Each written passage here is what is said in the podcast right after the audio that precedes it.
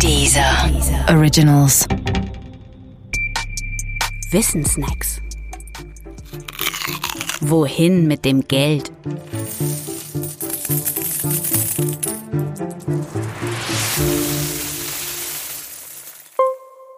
Optionen. Eine Option ist ein sogenanntes Termingeschäft. Sie gewährt das verbriefte Recht, zu einem festgelegten Termin in der Zukunft und zu einem festen Preis irgendetwas kaufen oder verkaufen zu dürfen. Ein Beispiel. Es ist April. Du hast einen Blick auf die XYZ-Aktie geworfen, die an der Börse gerade 100 Euro kostet. Du denkst zwar, dass diese Aktie in den nächsten Monaten steigen wird, bist dir aber nicht ganz sicher. Was kannst du in diesem Fall tun? Eine Möglichkeit besteht darin, die Aktie jetzt zum Preis von 100 Euro zu kaufen und dann zu warten. Eine andere Möglichkeit besteht darin, nicht die Aktie, sondern nur das Recht zu kaufen, bis zum September eine XYZ-Aktie zu einem festgelegten Preis von sagen wir 100 Euro erwerben zu können. Findest du eine Vertragspartnerin, die dir dieses Recht gewährt, dann kommt euer Geschäft zustande.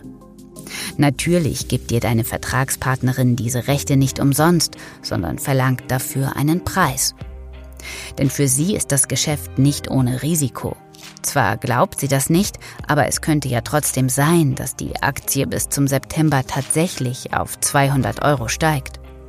Dann müsste sie dir eine XYZ-Aktie zum Preis von 100 Euro aushändigen, die du am Markt sofort für 200 Euro verkaufen könntest. Dieses Risiko will bezahlt werden. Sagen wir nun, deine Vertragspartnerin berechnet dir für dieses Recht 20 Euro. Risikoprämie gewissermaßen. Wenn ihr den Handel tatsächlich tätigt, dann hast du eine sogenannte Option gekauft. Das heißt, du hast 20 Euro für das Recht ausgegeben, bis zum September die XYZ-Aktie zum Preis von 100 Euro von deiner Vertragspartnerin zu erwerben. Die Chancen und Risiken dieses Geschäfts liegen auf der Hand.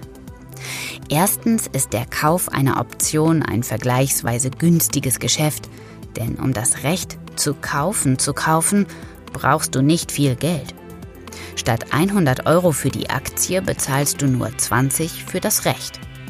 Zweitens ist deine Gewinnspanne nach oben nicht begrenzt. Dafür aber dein Verlust. Denn mehr als 20 Euro kannst du nicht verlieren. Allerdings, und das ist drittens, auch wenn du maximal nur 20 Euro verlieren kannst, so sind diese 20 Euro im Verlustfall immerhin ein Totalverlust.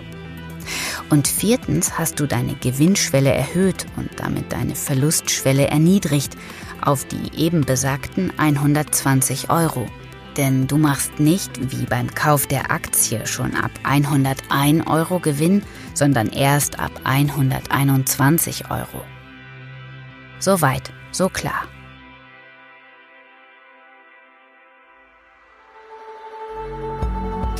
Optionen werden in der Regel allerdings nicht unter vier Augen, sondern an Warenterminbörsen gehandelt. Es gibt sie auch nicht nur auf Aktien. Genauso wie die sogenannten Futures. Das sind auch Termingeschäfte, allerdings geht man bei Futures im Unterschied zu Optionen noch zusätzliche Pflichten ein. Aber das ist eine andere Geschichte.